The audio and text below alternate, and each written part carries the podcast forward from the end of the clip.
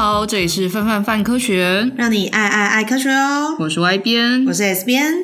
每周我们会为大家精选三到四则科学新闻，或是生活中的科学小知识，让大家可以花一点点时间补充科学知识量。不过啊，这个礼拜我们的科学知识量可是超爆丰富的，因为这一周我们要来聊聊指考。那我们就开始吧。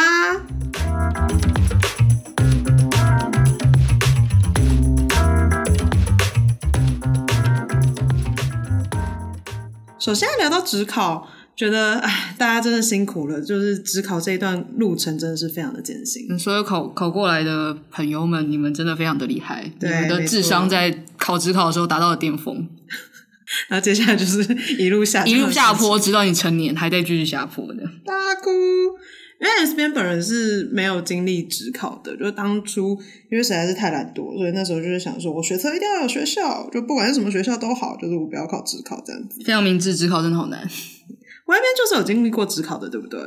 诶，对，我有考职考。嗯，我通常是到了大考就没有状况不是那么好的人。嗯，然后那时候职考就家母想要。就是想要让我继承他的家业，所以他其实是希望我可以考文组的。哦，居然，嗯，嗯，所以我只考报了十科，超累，十全歪编啊！我就说就是这样，有点不太公平，因为自然主人可以报十科，但是社会主人应该就不太可能会报十科这样子。嗯，嗯，所以那时候考历史、第一、公民，那状况还好吗？均均标、前标、顶标。走开啊！就是要你们这些 讨厌的自然。好，但我英文跟哦物理还有数学都很烂，所以 对大家辛苦了，大家辛苦了。嗯，那这次啊，其实职考有个非常有趣的主题，就是这次的肺炎，这次 COVID nineteen 的疫情，因为在全球延烧，所以呢，这一次的职考里面呢，其实有非常多关于肺炎的内容入题，除了数甲跟英文之外，其余八科基本上都有相关的考题。现在的肺炎状况呢，在台湾虽然相对而言比较趋缓，但在全球的确诊已经破千万，那死亡人数也超过五十万，其实是非常非常严峻的。那接下来呢，我们就要聊聊在各个不同科目里面的肺炎题目。首先呢是物理题，物理的第一题呢就是跟肺炎相关的题目啦。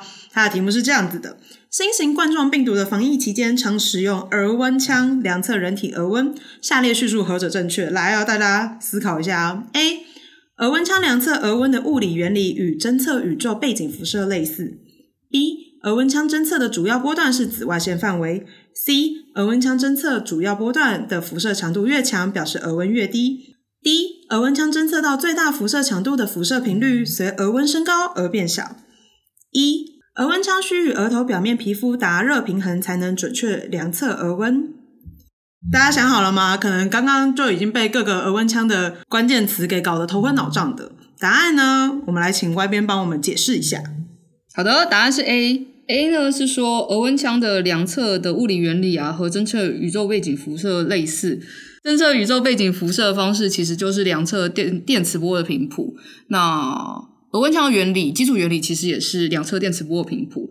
那它到底在量测什么东西呢？好，先让我们讲讲，就是呃，到底额温枪量测的电磁波的频谱的区段是哪里呢？它其实量测的是红外线。那当一切温度啊高于绝对零度的时候啊，物体呢就会根据它本身的温度的高低，散发等比例的红外线辐射能量。也就是说，刚刚讲到的 C 选项跟朱选项啊。都是错的，为什么呢？因为其实额温枪量测的主要波段辐射强度越强，表示它的温度其实是越高的，所以它辐射能量大小啊，按其波长的分布啊，跟它表面温度其实十分的有关系。那人体的温度大概约莫在三十六度到三十七、三八、三九左右，那你超过三十七点五度，大概就有点发烧了。所以它对应到相对应的红外线的波长。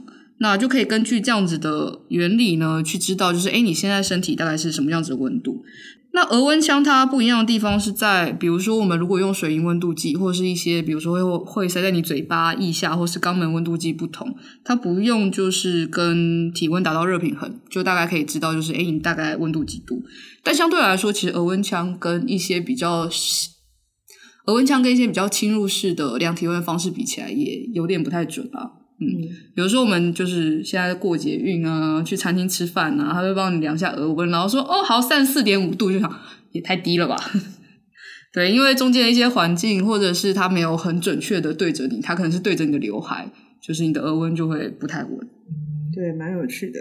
所以我们可以从这题物理题学到了：第一，额温枪是红外线；再来就是波长越强，其实表示是温度越高；然后在，额温枪不需要跟你的体温达到热平衡就能量测体温哦。没错。在面对这次疫情的时候，很多场域啊都会采取量测额温啊或量测体温的方式来达到防疫的效果。那接下来我们就来聊聊国文的题目了。国文的题目呢是由朱熹老师撰写的《偶读漫记》，他在里面就有聊到说啊，因为过去的疾病啊能够传染人，那很多时候当有人得病的时候，邻里之间就会不相闻问，就会希望哎赶快把这样子有病的人就离我们远一点啊，我不想要传染等等之类的。那他就针对了他自己的观察提出了一些看法。他的看法是呢。透过著书宣导疾病不会传染呢，其实很难取信于人，也没有办法解决照顾的问题。然后再来，他也讲到说，他觉得每个人的身心素质状况不同，即便是在疾病流行的时候呢，也不一定都会染病。就是朱熹老师的看法，在好几百年前的看法，但的确是蛮有趣的。因为比如说，我们到现在的话，其实也是可以看到，诶，对于比如说居家隔离呀、或者是。呃，相关检疫的时候，当初我们其实会看到一些新闻，就是邻里之间的确会有点担心，说，哎，要是我这个社区里面刚好遇到说有可能从疫区回来的人啊，等等之类，会不会对我造成一些可怕的影响啊？那其实，在这一次的防疫过程中，我们可以看到政府用了很多不同的方式去宣导防疫相关的政策，比如说懒人包啊、漫画啊、图表啊等等之类的。然后每一天。基本上在疫情高峰的时候，也会每一天下午固定开设记者会，让大家可以知道最新的状况。外面在这一段过程中有什么特别印象深刻的内容吗？我觉得最近最好玩的是，因为都会到假日嘛，然后假日就到处地方，现在人很多，他们就是什么报复性旅游、报复性消费，然后就会看到那个新闻媒体很喜欢截，就是。应该是疫情快要结，疫情末端快要结束开封的那时候，就是那个陈时中有出来讲话说，就是大家还是要记得戴口罩啊，大家只要维持防疫新生活，就是我们就可以过得比较快乐。但如果你们都不戴口罩，我们就一切都很难说这样。然后就很喜欢 re repeat 这样这一段，嗯，但你就会发觉其实夏天，然后提醒大家就是夏天虽然天气很热。还是要记得戴口罩，但夏天真的要戴口罩，还是蛮辛苦的。真的是蛮辛苦，尤其是台湾夏天又很热很黏，所以戴着口罩的时候真的会不太舒服。可是出入公共场合啊，还是要保护自己、保护他人，这是蛮重要的。跟还有一段时间，因为都相对来说比较没有疫情，所以每天都会看到不同的水果放在前面，有点像农产品展售会。最佳带货王陈时中。但真的你会发觉，就是这样每天开记者会，其实有让大家从比如说一开始不知道什么是呃传染再生数啊，什么这个病毒是什么啊，RNA 病毒是什么意思啊，感染什么啊，负压隔离病房是什么啊，就是诶突然大家都变成公卫小专家了呢。没错，那讲到刚刚的基本再生数呢，我们就可以来聊聊到今年的数乙题目啦。数乙题目是这样子的，为各位朗诵一下。传染病在发生初期时，由于大部分人未感染且无抗体，所以呢，总感染人数大多以指数形式成长。在初始感染人数为 P 零，且每位已感染者平均一天会传染给 R 位未感染者的前提下，N 天后感染到此疾病的总人数 Pn 可以表示为，bla bla bla bla。由于接下来的计算过程非常复杂，又牵涉到 log，这是 S 边最不会的部分，所以呢。我们没有要跟大家讲说这个东西到底要怎么做，但是这一个出题的概念呢，是我们接下来想跟大家聊聊主题，也就是基本再生数 （Basic Reproduction Number，R 零）相近。基本再生数呢，其实就是一种代表疾病传染力的指标。当 R 零越大呢，就表示这个疾病的传染力越强。它简单的定义呢，就是指一个感染者平均会传染给几个不具免疫力的健康者。不同的疾病会有着不一样的 R 零，像是我们平常知道的流行性感冒呢，它的 R 零大概就是介在一点五到一点八之间。那天花呢，则是五到七之间。麻疹的传染力就非常的惊人，它的 R 零数呢是介于十二到十八之间，表示说，当一个人感染麻疹的时候，它就有可能传染给十二到十八个人。那这次的疫情呢，由于还在不断的发展，所以 R 零呢也会跟着疫情发展而不断的变动。所以这样，我们在防疫的时候呢，会参考这个基本再生数，然后努力的呢，就是阻绝传播途径，比如说空气传染啊、飞沫传染啊、唾液传染，有不同的传播途径，我们就要尽可能的让大家不要透过这样子的途径去互相感染。那生物题啊，也有两个题组，然后我们想跟大家分享其中一个。那其中一个题组啊，它的题目是这样子的。他讲说啊，二零一九年底爆发严重特殊传染性肺炎 （COVID-19），经基因比对和鉴定得知呢，它的病原体是一种新型冠状病毒。WHO 啊，将其命名为 SARS-CoV-2。暂时没有特效药的情况下，多数患者主要依靠自身免疫力得以痊愈。那根据上述资讯呢，我们要回答以下的问题。其中呢，第一题问的是下列关于一般病毒的特性的叙述何者正确？A 具有自行增殖所需的酵素系统，B 不会感染细菌，C 在患者发病时已大量增殖并破坏宿主细胞猪无专一性能感染多种宿主。好，那根据我们就是对于病毒的了解啊，其实我们知道就是病毒它一些自行增殖的系统呢，其实是要透过它的宿主所完成的，所以 A 是错的。再来啊，有些病毒是会感染细菌的。那答案是 C，就是在发病前呢，因为它已经在你身体里增殖了，所以你才会有一些外显的症状。那 Covid nineteen 啊，其实也有一些无症状患者，虽然他没有外显症状啊，但他其实身体内也是有病毒的。所以其实，在患者发病或是未发病前呢，他们身上已经有一些病毒了，并且他们呃，并且那些病毒其实已经有破坏宿主细胞的现象。那病毒的专一性啊，其实蛮看病毒本身的。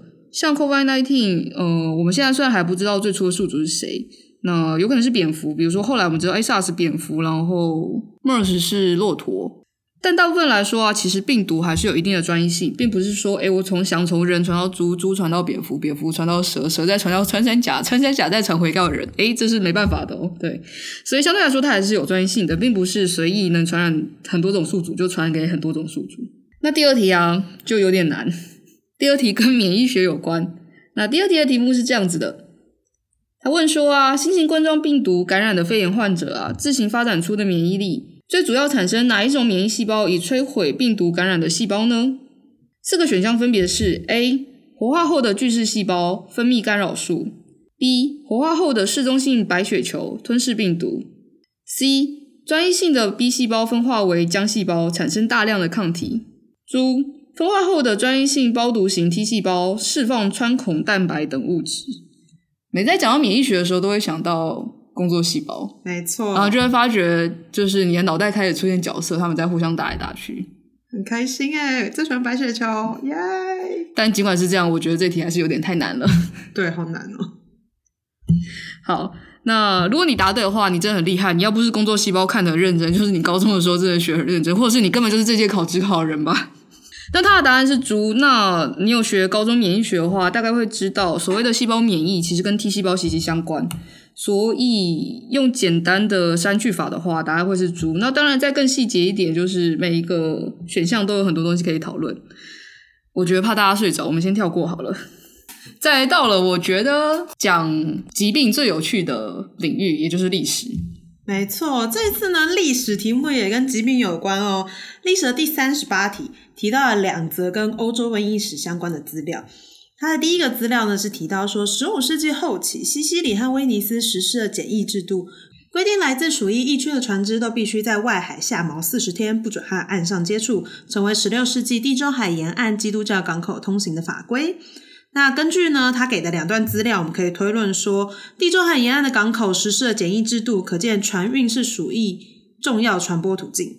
以及 C，港口检疫制度的施行呢，显然未能彻底防范鼠疫在欧洲各地传播。还有猪，十四世纪黑死病大流行后，鼠疫仍然在欧洲若干城市流行传播。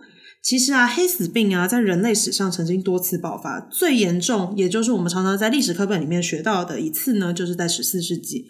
当时黑死病从亚洲传到了欧洲，从一三四六年到一三五三年，短短几年间，黑死病一个弹指啊，整个欧洲大陆大概有三十到六十趴的人口消失。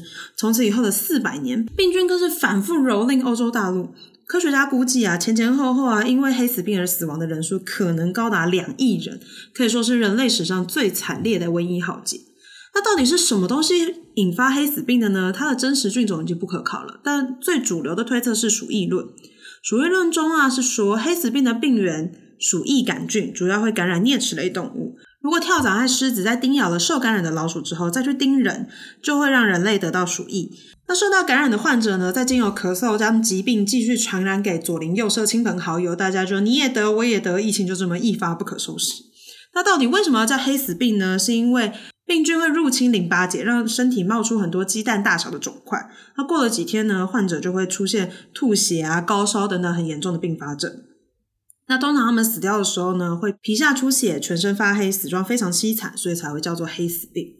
中世纪的医生对于这样的现象其实束手无策，他到底是从哪里来的不知道，怎么治疗也不知道，他到底要怎么预防，我还是不知道。所以人们那个时候走投无路啊，就会开始尝试各式各样的偏方，像是把蟾蜍干啊敷在肿瘤上啊，鞭打自己啦，吃一点重金属啦，基本上能吃能抹能喝的东西全部都用上了，还是没有办法让疫情急踩刹车。黑死病到底最后是怎么结束的呢？到现在其实都没有明确的定论。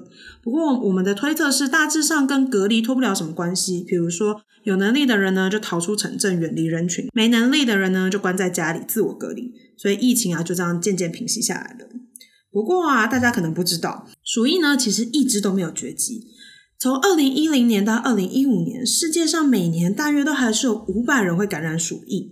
不过，由于现在的医疗水准大幅提升，所以只要提早发现呢，大部分的患者都能够被治愈成功。基本上呢，就比较不会出现黑死病的浩劫了。那说到老鼠会传染的疾病呢，就不得不跟大家聊聊最近的汉他病毒。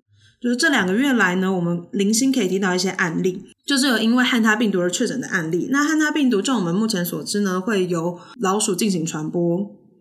疾管署给出的标准防疫政策是这样。不让鼠来，不让鼠住，不让鼠吃，请大家不要让老鼠来你家里，不要让它有办法住在你家里，也不要给它任何的东西吃。就是说啊，你平常吃完的零食啊、饭菜啊，请要一定要收好。那尽量呢，可以阻绝老鼠在你们家找到食物，然后安居乐业的这个状况。汉娜病毒呢，基本上也是蛮危险的疾病，那希望大家可以努力注意，不要让老鼠住来你家里。嗯，说到老鼠啊，大家就会想象说，老鼠这种东西好像是只有在。不知道住在很乡村啊什么之类才会遇到这样的状况，其实不太一定，对不对？外边家有被老鼠入侵的经验过吗？就我们家以前住那种就是第一代有电梯的旧公寓，然后就有管道间，所以基本上刚刚讲不让鼠来、不让鼠住这件事情有点难。你尽管都没有食物了，它就还是去别家吃饭，然后叼到你家就是住下来。然后我们家曾经发发生过两三起最夸张找到老鼠的故事是这样子的。第一起是有一次家里就闻到好像有尸臭味，然后是找一找，就发现一只老鼠的尸体。嗯，这觉得已经够惊悚了。但更惊悚的是，有一次我们听到就是滴滴滴滴滴滴滴的声音，然后就想说到底是什么？就是因为家里有养狗嘛，就又不是狗在叫，那到底是发生什么事？然后就在角落的就是箱子堆，然后把箱子拿起来之后，在箱子跟箱子之间，他们硬砍了一个一个可以住的地方，然后一打开来看不到鼠妈妈，但看到了。三只小老鼠，就是很小，刚出生的那种。救命啊！这还不是最母汤的事情，更母汤的事情是那一窝小老鼠的旁边啊，有一只已经完全风干。然后，因为因为讲到之前，就是老鼠死掉的时候，其实会有味道，所以就觉得啊，老鼠死掉就有味道，就清掉嘛，对不对，对？然后，于是就是在它旁边发现一个完全彻底风干的老鼠木乃伊，不知道在那里多久了，然后就。看着老鼠木乃伊，在看着那三只新生小老鼠，觉得有些哲学问题可以思考，但基本上在当下，你不会想要思考哲学问题，你只想要赶快就是把他们给移走。对对对，感觉看着他们就可以写个十万字生离死别的小说。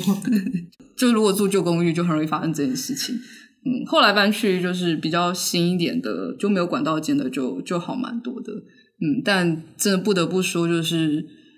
要严防就是疾病这件事情，真的跟呃卫生习惯、卫生条件以及经济状况还蛮息息相关的。对，那希望大家可以尽量注意，不要让老鼠入侵你家。那接下来我们就要来聊聊治疗疾病的方式了。这个题目呢是出现在化学里面，我们请外边来跟大家说说。好的，相信大家一定呃最近很常听过一种药叫做瑞德西韦。那这题化学题其实就是出跟瑞德西韦有关的题目。那它的题目讲说啊，哎，瑞德西韦是一种被适用于治疗 COVID-19 的药物。那因为题目啊，就是它就显示了就是一张瑞德西韦结构图，描述了啊，瑞德西韦上面有哪些官能基，没有哪些官能基。那这边我们就不多描述了。那在这边啊，我们想要简单的介绍一下瑞德西韦。那如果你真的很想要知道瑞德西韦很多很多很多很多很多事情的话，欢迎看我们有上下两篇的文章。那它的文章标题是《瑞德西韦的发展与原理》。那我们在这边啊，先简单分享一下，就是为什么瑞德西韦可以抑制病毒呢？然后以及就是它到底是怎么被发现的。那大家都知道啊，就是瑞德西韦一开始并不是直接用来治疗 COVID-19 的药物。那为什么它可以用来治疗那么多种 RNA 病毒呢？这其实跟就是冠状病毒的生活周期是有关系的。那我们知道啊，就是这些病毒啊，它要复制，它需要一些特有的酵素或是蛋白质。而很多 RNA 病毒啊，它都需要一种特殊的酵素，叫做 RNA 依赖性 RNA 聚合酶。那这是一种病毒特有的酵素。那人类啊，细胞通常没有这种酵素，所以这些药物啊，以这种酵素为重点攻击目标啊，就可以消灭多种的 RNA 病毒。那一开始是为了要消灭多种 RNA 病毒而开始研发瑞德西韦的。二零一四年，西非爆发大规模伊波拉出血热的时候，那那时候的出血热的病原体啊，也就是伊波拉病毒，是一种 RNA 丝状病毒。那它的疾病致死率蛮高的，大概百分之九十。那伊波拉的大流行啊，引起了科学界的高度关注。然后也让这些研发的新药啊开始呃大量的投入。那瑞德西韦也在这个时候啊投入了竞赛，然后正式进临床试验，看看它到底是不是能够广泛的杀死那么多的 RNA 病毒。瑞德西韦在二零一八年的时候就开始被尝试用来治疗伊波拉出血热。可惜的事情是啊，就是隔年二零一九年的临床试验的初步结果发现，它跟其他的它跟其他的药物比起来。存活率并没有特别高，然后到了二零一九年八月就宣布终止使用瑞德西韦，那他就暂时就是没有任务了。直到二零二零年呢，新型冠状病毒 SARS-CoV-2 全球大爆发的时候啊，因为过往实验室里面曾经有发现，诶，瑞德西韦它可以抑制二零零三年 SARS 病毒的能力，所以就开始又来试验，就是它到底是不是真的能够杀死这次武汉肺炎的病毒。目前有两个比较具规模的研究，其中第一个啊是一月三十一号的时候啊，在新英格兰期刊上面报告了美国第一例就是用瑞德西韦治疗的 COVID-19 患者被治愈。另外的是五月一号的时候啊，基于大型临床试验的中期报告啊，美国 FDA 就是核准瑞德西韦可以在紧急的时候授予治疗 COVID-19 的疾病，于是它被大家就是广泛的关注。那除了治疗药物之外，另外一个相对来说，在台湾大家也非常注意的一件事情就是口罩。没错，我们在地理的这个科目里面呢，就讲到了口罩地图啦。在地理的题主题呢，就聊到啊，民众可以透过 GIS 口罩地图掌握特约药局的分布位置，还有口罩的存量，决定去哪里购买口罩。它里面有两个还蛮有趣的地方，有一题很有趣，就是在。看这次的题目之前，我是真的不知道。他问说：“请问口罩除原料外，尚需口罩生产机器的精密机械厂商配合，才能够顺利制作口罩成品。请问台湾哪一个县市是精密机械的生产重镇呢？”乍想之下，外边就是哪里啊？他说口，他这样意思是指就是口罩的国家队在哪里，对不对？但因为那时候总是会，比如说记得几个大厂，因为可能彰化啊，或者在哪里，就是嗯，是不是彰化，然后就诶完全不是。没错，答案是台中。为什么是台中呢？因为大家知道吗？台中有一个精密机械科技创新园区哦，所以是我们的精密机械生产重镇。那我们如果使用不一样的 GIS 功能的话，它就会建议你到不一样的药局去购买。比如说，如果是用最佳路径的话，它可能会让你去乙药局购买。那如果是用环域分析的话，可能就会让你去丁药局购买，所以口罩真的是蛮需要理智思考的一件事情，就是居然还要用到 GIS 分析。那像它里面讲到最佳路径啊，其实我们之前也有文章，是二零一零年的搞笑诺贝尔的运输规划奖，就聊到说，其实年俊是一个非常会路径分析的生物。那大家可能会觉得年菌听起来有点诶，不知道它长什么样子。它基本上乍看就很像是可爱的黄色泡棉。所以像我们刚刚提到这个研究呢，你就可以看到说，科学家呢就把他们想要吃的东西放在迷宫的正中央，应该说这个东西，呃，不对，应该说这个研究之所以会得到搞笑诺贝尔奖，是我觉得它很可爱的地方是，有的时候我们会有呃一些问题，会是就是什么销售员要从这边到那边，到底哪里最快，他要怎么走？那他就有一个一些经典题目，比如说什么旅行销售问题啊，或者是史坦纳史坦纳数问题，然后他们最主要都是要找最佳化路径。那通常这种都会用所谓的，比如说电脑去分析，像我们刚刚讲的什么 G S 的路径分析。但是这很可爱是，他们直接用黏菌，然后去模拟就是日本地铁的状况，所以他就会把就是嗯一大片就是年俊喜欢吃的东西放在东京的位置，然后另外摆了三十五个食物园去模拟对应到东京铁路网的三十五个车站，然后然后看看就是年俊到底怎么样子生长，然后去找出最佳路径。然后他就得了这搞笑诺贝尔奖了，因为发现年俊为了要吃东西，他们真的可以很厉害的进行路径分析，很可爱的研究，大家可以去看看我们的文章。那另外呢，刚刚讲到的环境分析呢，则是以点线面为中心，划定出一定区域内的范围，比如说像是污染物的扩散啊，或是生态保护区的规划等等，都会用到环域分析。那我们就会想说，为什么买个口罩也要这么麻烦呢？诶，还真的这一次。这一次疫情中，大家为了买到口罩这件事情，真的是使出浑身解数啊！在这个过程中，外边有为了买口罩付出什么样的努力吗？对不起，完全买不到。我有付出的努力是去 iPhone 机点机器这样，然后在点到 iPhone 机前，就是一定要去排队的时候，完全排不到，因为上班我们上班的附近就是排队排超多人，但是家里那里就比较空，然后里长就会广播说：“现在口罩不用排队，大家快拿健保卡去买哦。”很可爱，我觉得里长在这一波疫情中真的是发挥很大的效用，因为我们家那边的里长也是。我其实平常也没有什么时间排队，然后有一次是周六吧，然后那时候刚好有时间，然后就重责大任，就你得拿着全家的健保卡，然后一起去排队，然后一次买完这样子。然后我们的那个里长他还会就是跟过年就是一样，就跟过年领红包一样，他就会。把口罩给你的时候，他会一直跟你讲吉祥话，比如说，呃，要多洗手哦，就希望你就身体健康啊，然后巴拉巴拉巴拉之类的，然后就觉得太啊太可爱了吧，就是有一种明明就只是买口罩，然后不知道为什么买出一种温馨的感觉。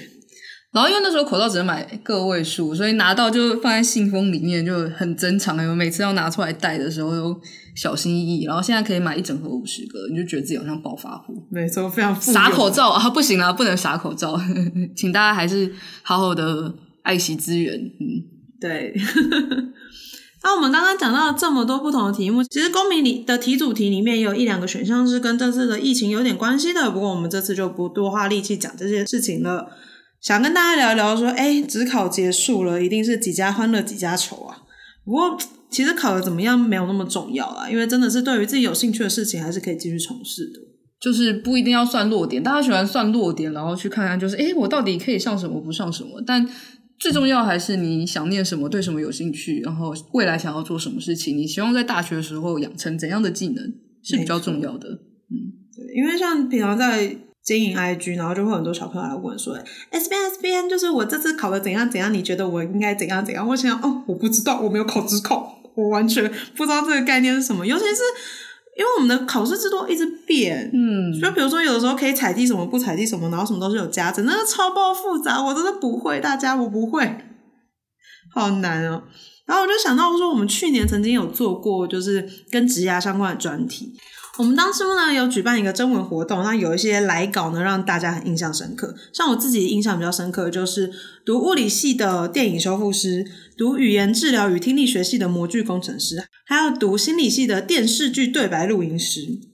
嗯，像那个对白录音师的分享就非常有趣，他就讲到说啊，基本上心理系学生非常讨厌听到一句话，就是诶，那你猜猜我现在在想什么？真的是一秒惹怒诶，到底想怎样通灵吗？那可是呢，他在从事了现在的工作之后，自己最常自问的一句话就是：诶，你现在猜猜看，这个角色在想什么？因为他在工作的过程中啊，要不断透过一些很细微的线索去判断剧中的角色的情绪，然后去推导每一段话的含义。确保配音员的演出不会相差太多。然后有的时候呢，他也需要跟配音员一起坐下来讨论，说：“诶，这一段的演员到底是开心啊，是生气啊，是难过啊？到底是什么样的情绪？”比如说，同样一句“我讨厌你”，如果是面露杀气的讲呢，那应该就是啊，真的讨厌你。但如果是带了一点点笑意的讲出来啊，那就是一种粉红色泡泡的氛围啦，可能是小情侣正在打情骂俏的场景。